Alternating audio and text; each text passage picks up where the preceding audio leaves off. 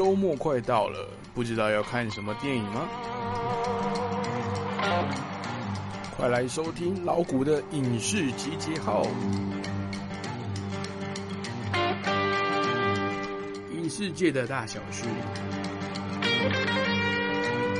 经典电影回顾介绍，最新院线电影推荐。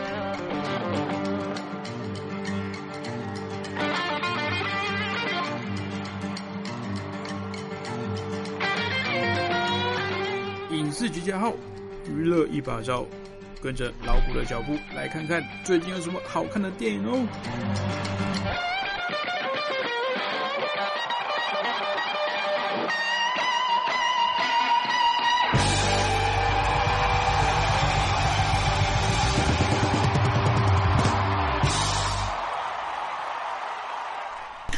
各位听众朋友，您好，欢迎回到光华之声。您现在收听到的节目呢是影视集结号哦，我是老谷，感觉很久没见哦，因为 老谷最近在忙一些呃工作上其他的事情，所以一些前面的一些节目也有点偷懒了、就是比较没有聊呃老谷最近看的电影，而是针对一些新闻啊，或是最近。串流上面在呃介绍什么的呃一些东西去去做分享这样子哦。那其实呃老谷最近也关关注了很多影视界的大事啊，因为最近其实也发生蛮多事件的，那也蛮值得来讨论一下的。那这两个礼拜反而是老谷应该说今年以来啊。因为疫情的关系嘛，所以其实没什么机会到诶电影院里面去看电影。但是这两个礼拜呢，看了蛮多部的，那有失望的，那也有蛮惊喜的，那也有蛮感动的。那待会老谷再一一来跟大家分享老谷这个礼拜看了什么电影哦。那又有一些听众朋友有写信给我说，很关心之前参加的这个。呃，活动啊，这个有关于这个电影院的一些感动啊，还有之前的 老古突然忘记我之前办的活动名称叫什么了，诶，好像叫什么电影院的吧？哦，没关系啊，名称不是重点，重点是真的很多听友啊，尤其是这个年纪非常资深的这个听友啊，来信写了非常多一些。呃，内容老五看的真的是非常感动，因为是他们可能嗯，信件内容会提到一些老古比较没有接触到的电影，不不只是呃老电影哦，因为其实有些地方的戏院他们播放的这个电影是比较不是不像呃好莱坞的电影或者是呃大陆那种新年贺岁啊这种有时效性的。呃，就是可能不是最近大家讨论的电影，应该这样讲。那他可能会一些纪念活动啊，在那种比较小规模、小范围的这个戏院跟地方上来来重映，那也是受到当地的呃影迷非常多的支持。那这类的电影呢，老古也要回去去做一点研究，因为其实有有一些电影真的是看不太到，就是。就是如果没有特别去搜寻的话，老古甚至还不知道这些电影。那我觉得这个就是办活动跟与听友有这个交流的好处，就是我可能讲的电影你们没有看过，那经过可能老古的解释或者是推荐，你们可能会去来找来看。那你们写信给老古的一些信件，其实我都有看，但是碍于节目的一些。篇幅我真的很难一一的这样念给大家听，因为上次有念几篇，呃，精选几篇听友的来信，然后发现那个呃篇幅真的会占蛮长的。那其实老谷后面有很多东西想跟大家分享，想跟大家聊聊的。那可能尔后信件还是会呃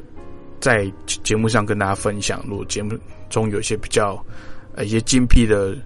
分享。呃，电影的心得啊，还是会跟拿出来跟大家分享。那如果没有的话呢，可能就是择优哦，或者是如果信件只是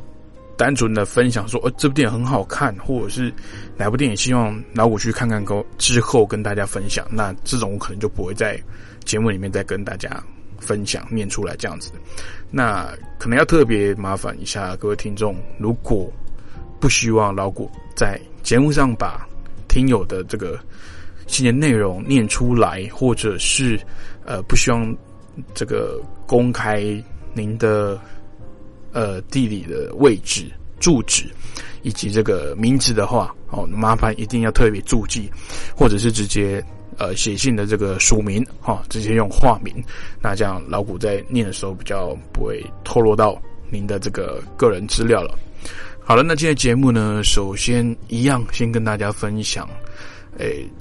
应该说这最近发生的一些大事哦，影视圈的这个大事啊。首先是也是坏消息啦，就是这个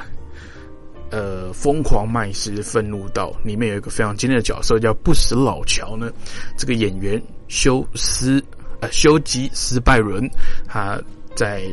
前天呢过世了，那享年呢是有七十三岁。那这个澳洲演员呢，哦，这个老古看错了，不是上不是前天啊，是十二月十三号。错，这已经是两个礼拜前的事情了。这个老古在 整理资料的时候没有特别注意到。那这个他在十二月三号呢，经由他的这个经纪人证实哦，在这个睡梦中辞世，那也享年七十三岁。那跟这个疫情是没有关系啦。其实这个七十三岁也算是年长了。那他之前。与他合作过的这个女星呢，莎莉赛隆也在这个推特上来发文哀悼，那也称这个休吉斯拜伦呢是个非常善良而且非常友好的一个演员哦。那在电影中诠释这个邪恶的这个军阀不死老乔的这个表现呢，也是非常令人惊艳哦。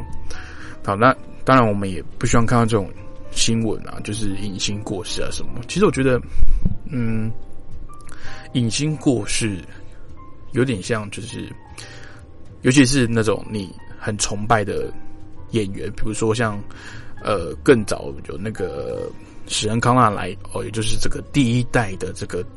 电影形象的零零七 Double Seven 这个呃七号情报员呢，也是来就是因因病过世，但也不是因为疫情，是因为就是就是也是年纪到了那。生老病死嘛，这是一定，呃，人类必经的过程。那这种偶像性的、这种有象征性的、这种经典的角色，那为人所知的这些演员啊，他们不管其实不管是演员、歌星呐，还是呃名人哦，不管是哪一个方面，娱乐圈的、政治圈的等等，有一些在你人生中影响到你很多的。人物他如果过世了，或者是呃发生什么状况了，那其实那个心理的滋味会蛮复杂的。就就像在更早之前，这个饰演这个黑豹的演员啊，这个查德曼，他也是因为得癌症哦，那过世，连这个黑豹第二集的这个拍摄期程都赶不上，就离开我们了。那看到这些角色在大荧幕上面，呃，扮演的让我们非常喜欢的这些，呃，你说英雄也好啦，或者是这些很讨喜的这些人物呢，那他一定会在我们心中留下一些分量的。不管你是呃感动呢，还是开心的、兴奋呢、刺激，这种印象是会刻在自己心里面的。那他有一部分你自己的回忆。跟着这个角色的表演，在你的生命中留下印记。那如果他这个人不在了，当然你可能不认识他，或是甚至根本也没看过他本人。那但是他离开这个世界，你总觉得自己内心的某一块回忆跟呃记忆啊，就就这样被永远封存了，因为他呃就跟着这个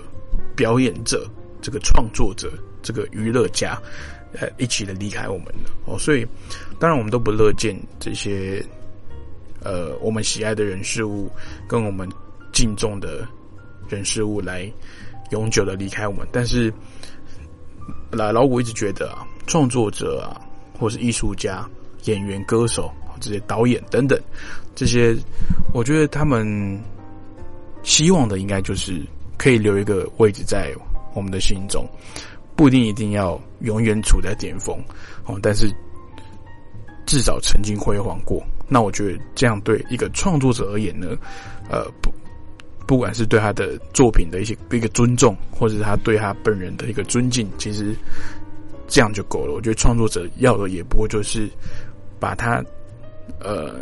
可能想要表达出来的，或者把他想讲的话，想要跟大家说的，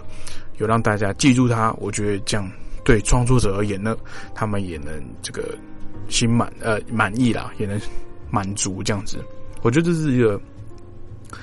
呃，娱乐者跟被娱乐者之间一个很微妙的关系哦，就是如果呃我讲出来的东西有感动到你，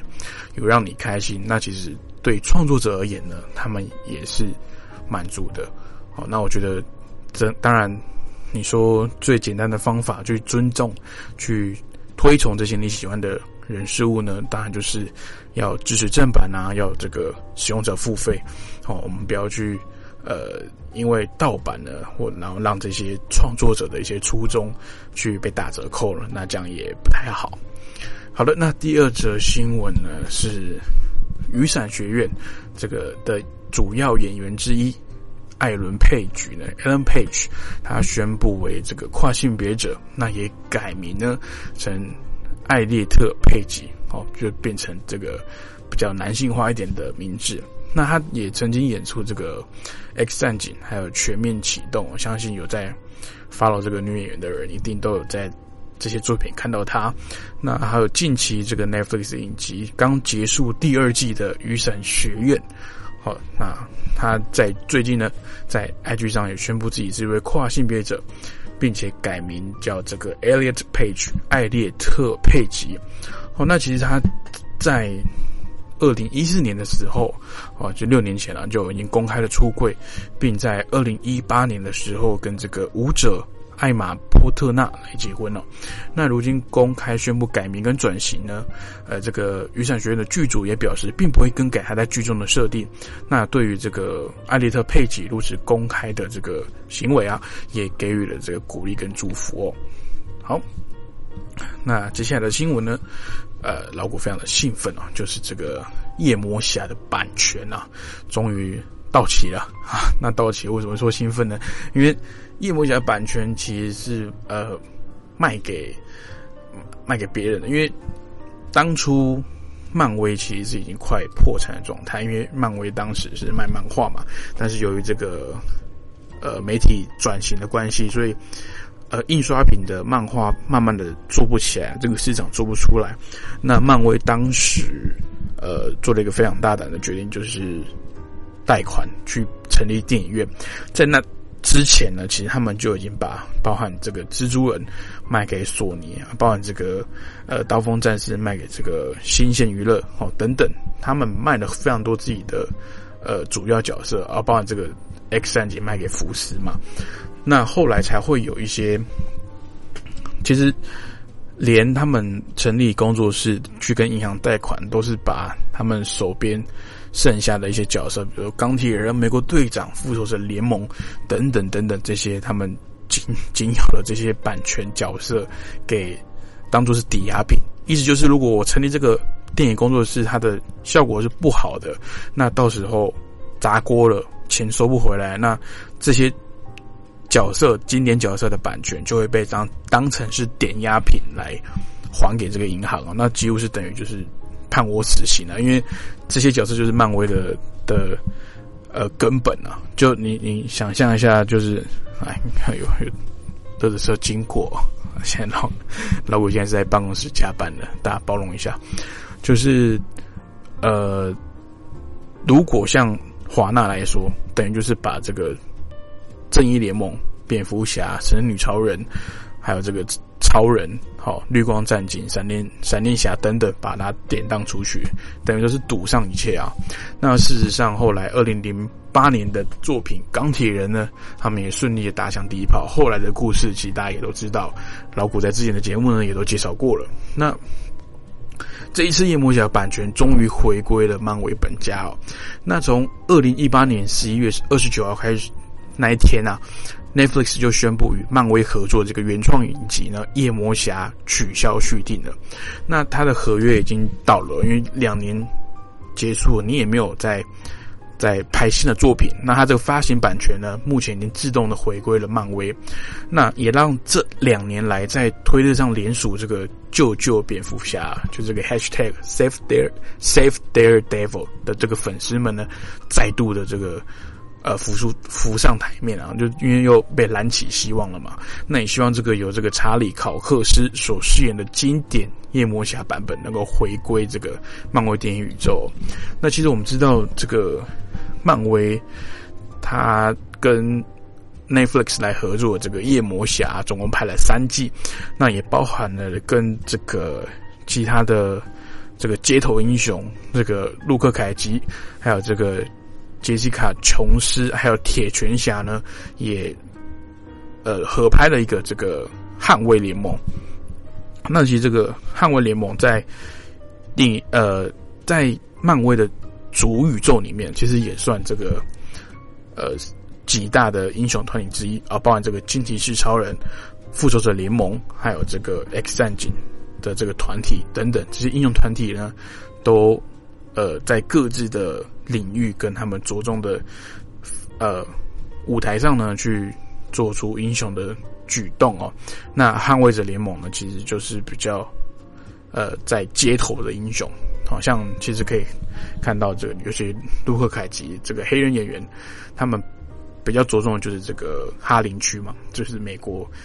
呃比较黑人族群比较比例比较高的地方。好，那这个夜魔侠呢，其实它就是在这个呃地狱厨房这个区块啊，非常有趣的名字。那其实也是在呃讽刺当地的一些。一些建商啊，还有一些应该说既得利益者啊，对这个区域的建设还有罔顾民意哦。那夜魔侠呢，其实这个角色就是有点在对这些人的复仇的意思哦。那这三季其实老五个人是觉得啊，夜魔侠直接拍的是电影的水准啊，它那个规格已经不是影集了，尤其它里面一些特效还有这个打斗的一些场景的的设定啊。如果把它放到电影院去看，也完全不会违和的。你会觉得说，哦，这个不会感觉是粗制滥造的这个制作水平哦。所以这个夜魔侠回归漫威本家呢，老鬼非常兴奋。那希望这个呃延续这个演员角色之外呢，希望也延续这个一样的制作水准哦，来来继续来推。推展这个夜魔侠这个角色，让这个角色的这个角色刻画呢，能够更广更深哦。好，那再来这个新闻，我也是，嗯也是非常高兴啊。就是索尼呢低调的暴雷啊，这个蜘蛛人三呢的三代同堂已成定局了。那什么叫三代同堂？不是指呃蜘蛛人的爸爸或阿公什么的，而是指这个。第一代蜘蛛人呢，这个陶比麦奎尔，还有第二代蜘蛛人呢，安德鲁加菲尔德，还有第三代蜘蛛人呢，汤姆霍兰德，这三位蜘蛛人的片段啊，这这可能是索尼蜘蛛人让我最近应该说从 从开始有漫威宇宙开始建立起来这个时间之以来啊，最兴奋的消息啊，那包含。之前有提到这个 Jimmy Fox 饰演的这个，呃，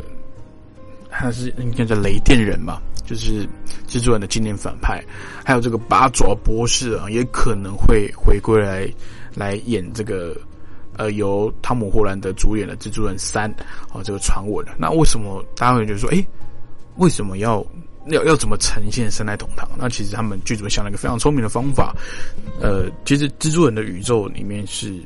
呃，有应该说，整个漫威漫画宇宙是存在多元宇宙观的，就是在平行时空呢，可能会有另外一个蜘蛛人，但他的可能性别啊、性格啊、是外表是跟我不一样的，可是还是会有蜘蛛人这个角色。那呃，之前也确定了蜘蛛人三呢会有美国不是美国队长，美国队长已经嗯已经哈已经退伍了退休了，是由这个奇异博士呢会来出现。那其实，在漫威的漫漫威的漫画里面啊，奇异博士就是一个呃开启多元宇宙跟这个平行时空的一个。非常重要的桥梁哦。那之前这个导演都确定了，这个奇异博士呢，也确实会来朝这个多元宇宙的方向来进展。那也可以更开拓这个漫威电影的可能性哦。好，那讲到漫威的消息呢，其实前阵子还呃，应该是前天，对我确认这次是前天了，好不好？就是这个漫威它是在这个线上的。呃，发表会呢，发布了非常多的消息哦。那真的是也让老股，因为老股是有熬夜去去追这个新闻的。那它包含了这个影集还有电影呢，把未来的第四阶段，因为第三阶段已经结束嘛，在这个无限之战还有这个复仇之战来来结束了。那第四阶段，大家其实很期待。从这个黑寡妇啊，到之后要怎么去继续来衔接、来延续这个漫威宇宙？那其实迪士尼透过这一次的这个线上发表会，也发布了这个非常多的主题，包含四个即将来那个在串流平台上面上上架的这个影集，好，包括这个《汪汪达与幻视》。还有这个洛基的个人影集，以及这个 What If 啊，What If 就是它这个系列是说，呃，虽然是动画，那它是会以如果说如果这个宇宙是这样发展的话，那故事会怎么呈现？比如说，它其中一个故事线就是这个星爵，如果是黑豹的话，对你没有听错，就是星爵如果是黑豹的话，那整个漫威宇宙会怎么发展？或者是这个美国队长，如果当初不是没有队长去执行这个超级士兵的计划，而是由他的那个女朋友，那个那个卡特卡特探员去注射，然后变成这个英国队长的话，那整个漫威宇宙会怎么发展？等等之类的。哦，那这个是第三个影集。那还有我个人最期待的这个《冬兵与猎鹰》哦，就是。台湾翻译的《酷寒战士与猎鹰》啊，那也就是会延续这个复仇之战最后面呢，美国队长把这个盾牌啊交给猎鹰，那希望猎鹰呢来来去继承他的这个这个名号，但是中间发生了很多事情，那其实也因为这些主要的英雄，包括钢铁人啊，美国队长不在了，那这个复仇者联盟呢，其实也是在一个很飘忽的状态，那。也是会有一些恶势力啊来这个隐隐作动，那非常期待这些影集呢后来会怎么发展哦。那还有很多很多电影的计划都已经公布，包含这个黑豹第二集啊，这个呃雷神说第四集，迄今星际义工队第三集，还有这个呃惊奇队长第二集，好，还有。翻拍的新版本的《惊奇四超人》也确定要制作了，等等，非常多，总共二十三部的计划。那老鬼子相当兴奋。那相信这个漫威宇宙呢，不会因为疫情的关系，反而更因为疫情的这个呃电影圈先暂时暂停的这个进行的状态下，去激荡出未来一些更好的规划跟想法哦。好，那讲到影集呢，最近。有一个影集，老五真的看得非常兴奋。在呃年初的时候，我记得老谷上老五节目上有跟大家推荐过，就是这个一样是有这个万恶米老鼠的公司迪士尼所推出的《星际大战：曼达洛人》哦，那它的第一季真的是非常非常的棒，让老谷开始就是呃有一种好像《星际大战》。终于回来的那种感觉啊，而并不是说七八九集就就不好，而是我觉得曼达洛人呢拍的更有这种复古星战电影的这个味道。那最近呢，他呃应该是哎今天啊，今天出了这个最后一集曼达洛人，好，那老古也是刚刚才看完，非常非常棒。那因为如果要聊这部电影的话，呃，这部影集的话可能会。剧透非常多，那如果有喜欢这个星际大战》的的听众朋友可以去找来看。那因为目前在这个串流平台上面，Disney Plus 是没有在亚洲区开放的。那如果你要看的话，老古还是要再宣导一下，真的要去找正版的这个管道，那可能会比较麻烦，用这个 VPN 哦，要稍微翻墙一下啊。那我相信这个大陆的听友啊，这个使用 VPN 的这个经验跟纯熟度啊，一定比老古好。那如果想要，因为老古是一个非常资深的新站迷哦，所以也不资深，应该说非常的始终的新站迷啊，所以星际大战真的是。在我人生扮演了非常重要的一个，有一个有一个非常重要的地位。那如果有喜欢这个星战电影的话，有想要讨论的，也可以跟老古说。那我们可以之后再找时间在节目上聊。那现在听一首这个曼达洛人的配乐哦，呃，待会配乐结束，呃呃，音乐结束呢，我们再。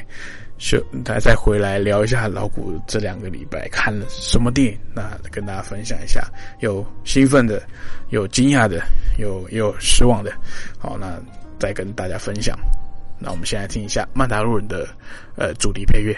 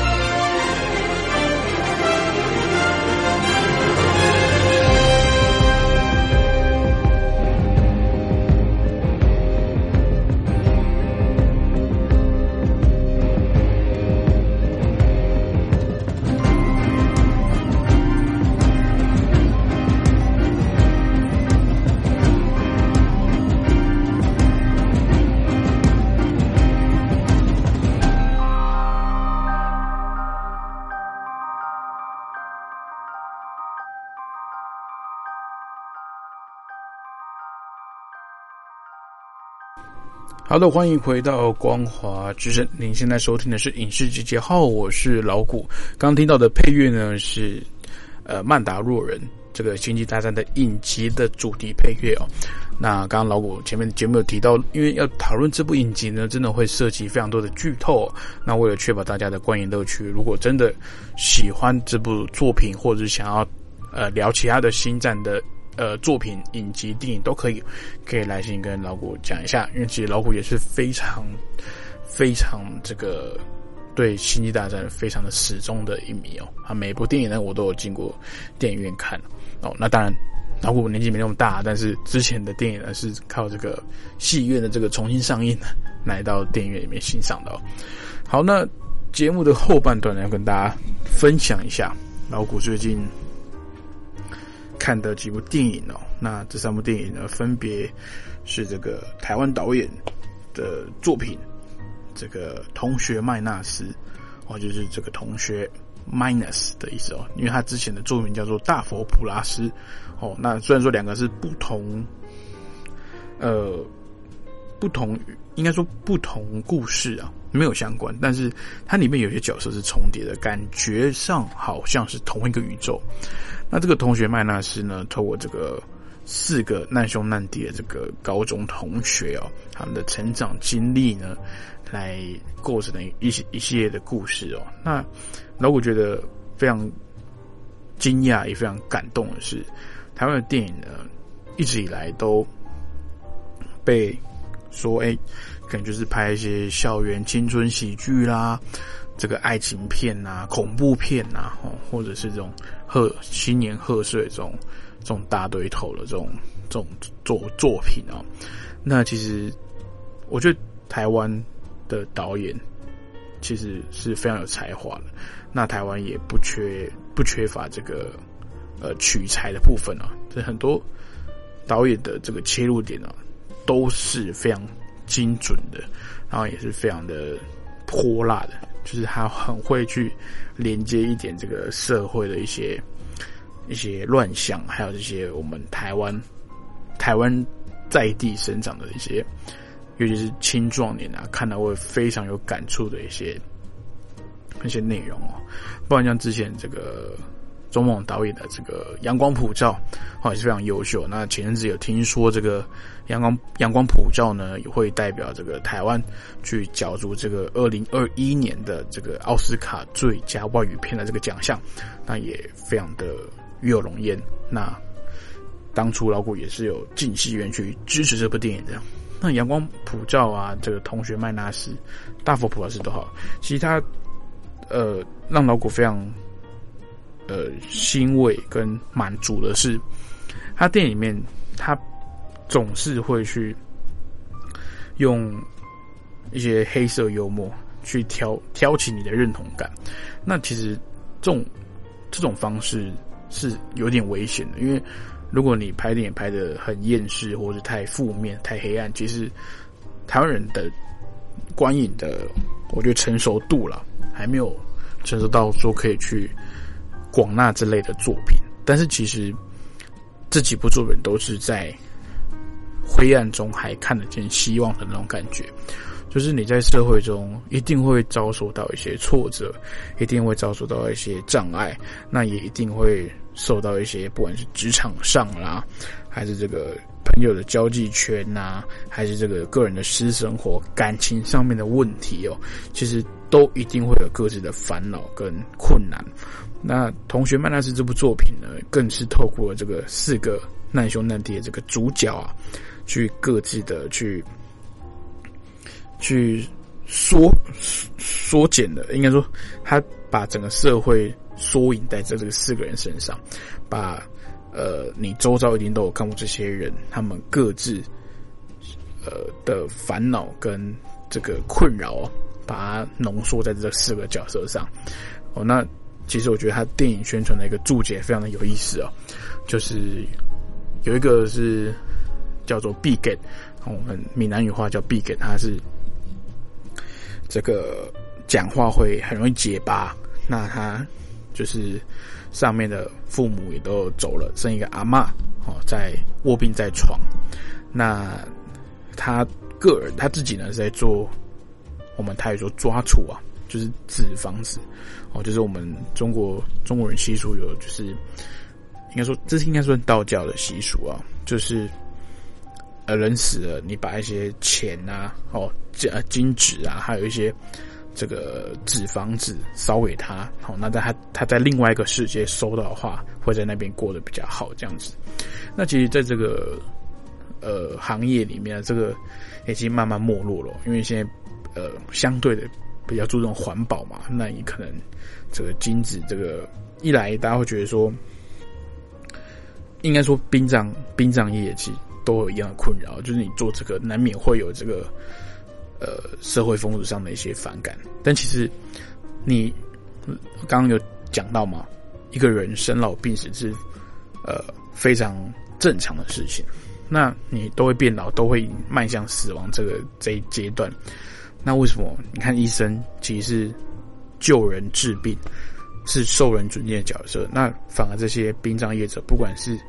呃这个葬仪业的殡仪馆啊，或者是礼仪师哦，帮这个大体。呃，善后化妆的，或者甚至是这些呃抬棺的一些殡葬相关行业的人，哦，甚至这个做这个抓除的，他们反而没有得到应有的尊重。好，那其实人走到最后一步哦，还是会要跟这些人接触，所以我觉得，呃，我们还是应该要给他们相对应的呃支持啊，并不是去歧视或者觉得这你怎么做这个行业这样子。那这个 B 给呢，就是其中一个同学了哦。那他，哎，这个电影宣传的这个注解啊，之下说这个都为别人想哦，就是你身边一定会有那种，好像也不能说烂好人，但他就是没什么原则，啊，就什么都好，什么都答应，你讲什么哦，我都尽量帮你啊，你这样子会不会怎样啊？他这样子会不会怎样？哦，都都帮别人想，啊，都没有帮自己想。哦那我们身边一定会有这样的人哦。那还有一个呢，叫做无明天，啊，名字非常有意思哦。无明天哈，没有明天的感觉。但是电影宣传呢，帮他下的注解呢，是有梦想哦，他有梦想去做一个这个呃，开创一一番自己的事业。那他刚开始呢是导演哦，那之后呢，因缘机会之下被推上去做。这个傀儡政客哦，所以他自己给自己灌输了一些期许跟期待哦，然后希望他可以当选地方的这个民意代表，去改变一些事情。那讲起来也是很讽刺。那电影宣传给他的注解就是有梦想。OK，那第三个人呢叫做顶峰哦，就是我们台语讲的这个电风哦，那他的。电影注解呢叫做有理想，那我觉得顶峰这个角色其实蛮像我们最常看到的这些人哦，就是每天就是打卡上下班嘛，然后领固定的薪水，那也不多，但是也饿不死，那可能也到了适婚年龄，那可能有小朋友的，或是即将生小朋友的，或是有规划要生小朋友的，那。为了自己的生活跟职场上的一些一些障碍啊，来这个兢兢业业的。那我们台湾这边有句呃俗话叫“社畜”嘛，好，就是这个为了这个讲白话一点，就是为了几个臭钱，好，那跟你在在在在社会上来忍耐来打拼哦。那最后一个人呢？这个也是本届金马奖最佳男配角得主哦，这个纳豆所所饰演的角色。那他电影下的注意叫做“胡思乱想”。好，那胡思乱想为什么呢？因为他在这个剧中呢，非常迷恋一个他国小的同学啊。那每天为了这个他心目中的女神呢，茶不思饭不想的，那也做出了干出了一些一些傻事啊。那其实这里面这四个人，呃，有理想有梦想，哦，总为别人想，跟胡思乱想。其实我们的生活周遭，我相信这个不论是台湾还是中国大陆，还是放眼全世界，我相信都是一样的这种状态。那每个人呢，都在这个社会中，都在这个世界上呢，非常努力的活着。那不是每件事都非常如意，但是。一定要每件事都非常努力哦。那我觉得这部电影，它把这个人生中啊，尤其是这个青壮年时期，在刚提到，不管是职场工作上，还是这个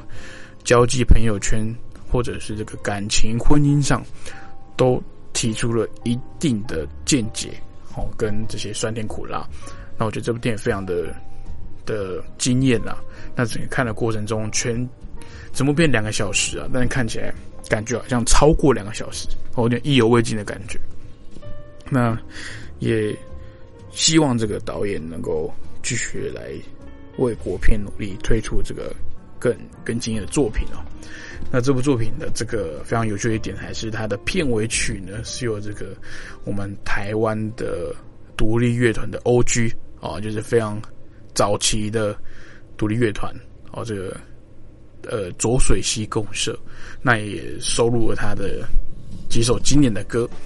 那我们现在听到这首歌呢，是叫做《漏电的插头》哦，就是台语讲的“老电的插头”啦，就是这个漏电的插头是非常危险的。那他也透过这首歌呢，去提到非常多的这个社会还有生活上的这个酸甜苦涩。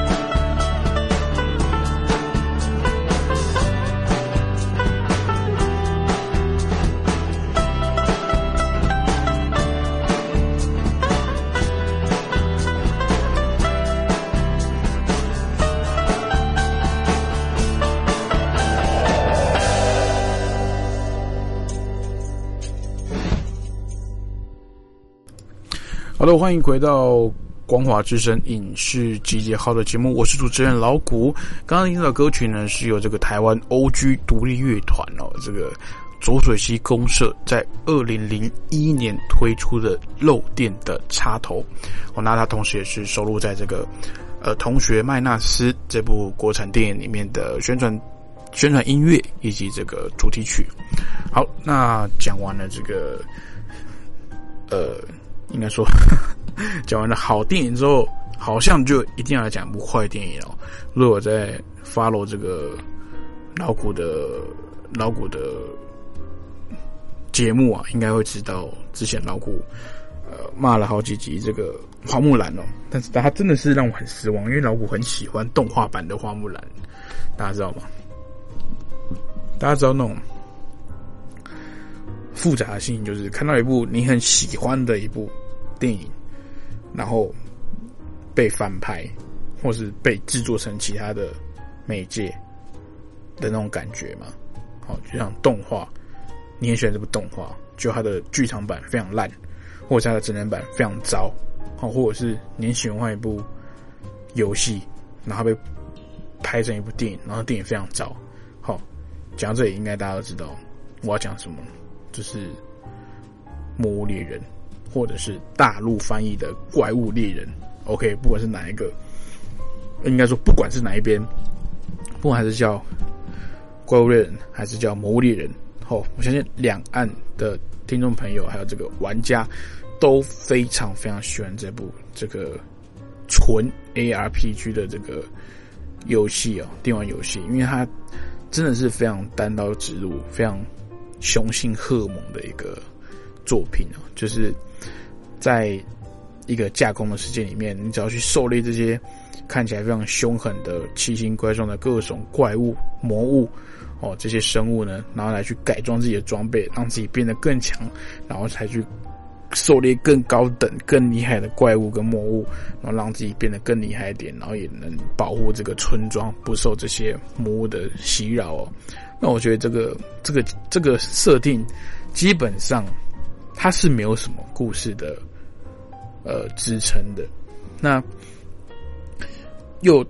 让这个版权落到了这个鼎鼎大名的保罗·安德森还有米拉·乔奥维奇这对夫妇上。哦，那如果有人不知道的话呢，他们这对夫妻档呢，就是成功的摧毁了呃索尼的上一部电玩改编作品，叫做《恶灵古堡》。哦，那相信《恶灵古堡》又是一个更呃历史更为悠悠久的这个招牌跟这个 IP 哦，所以很多人会觉得说一开始就不看好。这这部作品，那当然啦，我一直在强调一个观点哦，就是不要在电影上映前讨厌它。好，我知道这个有时候很难做到，但是电影不管怎么样，一定是要进到电影院去欣赏完之后，你才能下定论的。那当然，有的人可能会觉得说。啊，我就是喜欢魔力人啊，我就是喜欢怪物猎人啊。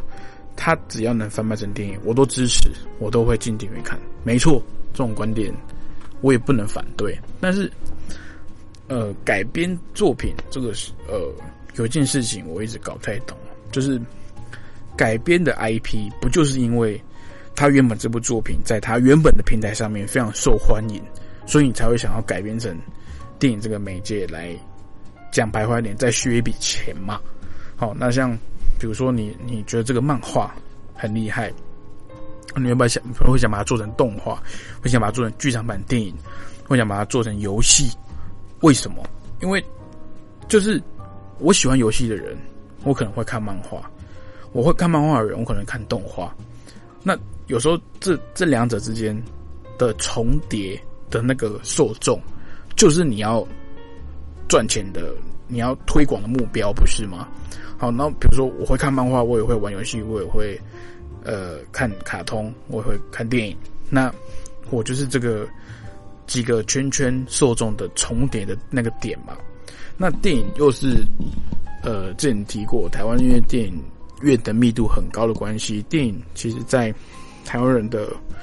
日常生活中是一个非常稀松平常的一个娱乐活动，一个。休闲的一个选项，那当然很多人都会喜欢看电影，那又很多人也喜欢看呃玩游戏。那《魔物猎人》或者是《恶灵古堡》作为这个这个经典的 I I P 啊，那他们想要去推广、去行销这个东西来改变的话，你不是应该要尊重原本这个 I P 它发源的的这个？呃，平台媒介是什么吗？我的意思是，比如说，好像之前的一部也是非常惨的动画改编的真人电影，叫做《七龙珠全面进化》。我不知道各位听众朋友有没有听过？那没有听过，就是嗯保佑你不要去看，好不好？非非常糟糕的一部电影。你七龙珠为什么会红？就是因为它热血啊，就是因为它的打斗场面很厉害，很很兴奋，还有它的故事的角色的重量是有的。你没有在建立角色跟角色之间的那个情感的分量的时候，你让一个人死掉领便当，就是不会引起观众的感觉啊。那为什么七龙珠会这么受欢迎？那为什么七龙珠的真人版电影做不到？就是因为他们太急着要说某种某些故事，而且他们改太多。原著里面的一些设定，那导致这部电影就是荒腔走板，就是完全不知道在演什么。那也让这个身为观众我们非常失望。那其实《魔猎人》的感觉是一样的，就是它里面有很多呃呃，我我不真的不知道该怎么去帮他形容，你知道吗？就是它里面有很多元素。确实是从游戏里面直接移植过来的，不管是这个服装啊、武器啊，还有这个魔魔物不用讲啊，我觉得这个特效做的很棒，就是魔物是是很 OK 的，但是这个比例上好像又不是那么 OK。反正这部电影它很多东西都是感觉是披着魔物猎人、怪物猎人，好不管他披着这个 icon 这个 IP 的这个。外皮啊，外壳，但其实它的内质，它的本质呢，是是很空洞的，它是很乏味的。因为《魔猎人》的游戏它本身就没有一个呃固定的主线剧情。我们讲一个游戏套路的语言啊，就是它没有一个固定的主轴嘛，它没有个起承转合。他们有一个故事的开尾跟结局。他一开始就是你是身为一个新手的猎人嘛，那丢进去你就自然就是要去升级你的装备啊，去经历呃去提升你的这个这个战斗的技巧，那来去狩猎更高级、更高等、更厉害的这个怪物。那它是一个架空宇宙，但是我们的伟大的导演保罗安德森呢，他把这部作品用。真人应该说真实世界的角度去切入，然后把这些角色呢，呃，用这个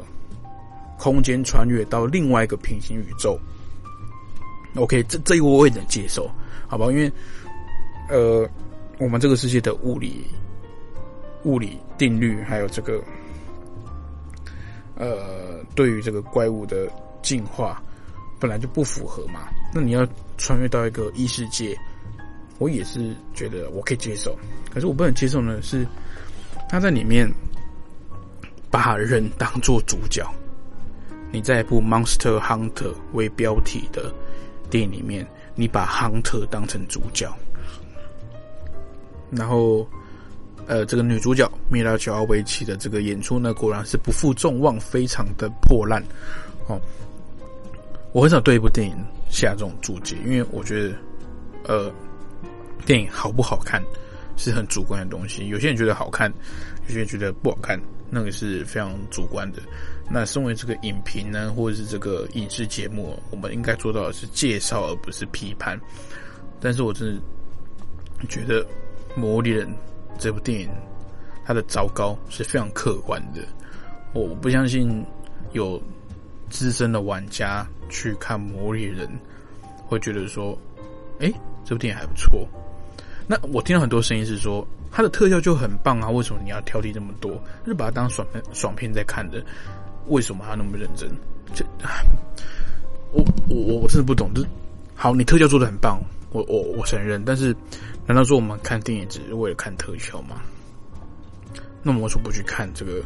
网络上的这个电玩的宣传片？就啊特效也做的很厉害啊！我们要我们要买的不就是一个享受吗？电影这种东西不是一个爽就好了，那为什么《侏罗纪公园》这么这么经典、这么优秀的一部电影，它的恐龙出现、它的特效经费花的点，却只有十几分钟而已。这个我没有胡乱，大家可以去算，好，大家可以去查资料。侏罗纪公园两个多小时的电影，它的恐龙出现好像才十一个十几分钟而已吧，还是二十二十分钟而已。它的特效是用在刀口上的，它的预算是花在非常精准的这个震撼点上面的。那为什么侏罗纪公园会好看，并不是因为恐龙很很逼真啊，然后恐龙特效很棒啊什么，所以它的故事啊，电影不是只有特效啊，各位。电影是有很多，不管是它的美术设计、它的配乐、它的服装、它的角色，还有它的那些演员的演技，还有你故事主轴有没有精彩，有没有吸引人，有没有会说服人，那才是构成一部好电影的的基础啊！要把一部电影拍烂，我刚刚讲那个那些点。要每一个环节都出错，才有可能把这个地方拍烂。好，那《魔猎人》这个电影版唯一做得好的，也就只有特效啊。那特效做的再好，请问你故事不好有用吗？就是啊，你恐龙做的好好逼真哦，就一出来被被主角厉害主角虐杀这样子，就它里面很多设定真的是可以吐槽到明天，你知道吗？所以我觉得。并不是我刻意要去抹黑这部电影啊，包含之前那个这个魔力人在这个大陆入华的事情嘛，哦，那那我觉得之后可以再来讲。觉得这电影本身呢，先不不提它的入华，先不提它的这个特效的这个是否精美，它的故事本身就是一塌糊涂哦。所以哪怕之后你们大陆。真的有开放这部电影让我们上映，我也不推荐大家去看，因为真的很糟糕，真的很烂。所以大家这部电影可以省了，去看《神力女超人》，去看其他这作品都好哦，不用把钱放在这个浪费在魔人上哦。那我们看来这个，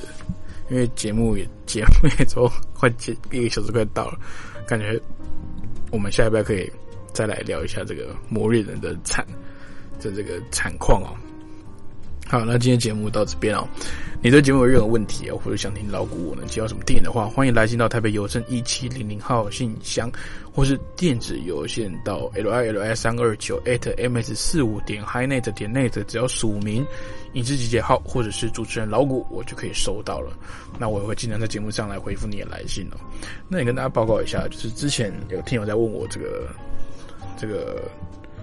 活动的赠品，那大家不要紧张。其实我已经选出来了，那我下礼拜呢也会利用时间去寄。那确切谁得奖，谁录录取啊？比如说得奖，因为我强调过很多遍，我不是用抽的啊，我是这个用选的。谁写的好，我就礼物就给谁。好，那老古很任性啊，所以到这个下礼拜我们再来公布谁。拿到这些奖品哦，那记得台湾时间每个礼拜天的凌晨四点还有晚上十点呢，准时在空中跟大家分享电影哦。那节目中安排的歌曲呢，是最近又开播了这个《晋级的巨人》第四季啊，也是最终季的这个主题曲啊，由这个安藤玉子所演唱的《冲击》。好，那这个《晋级巨人》一向都很精彩，那老古也非常期待之后他的这个。呃，动画的表现，那我们下礼拜再见喽。那最后欣赏这部歌曲《冲击》。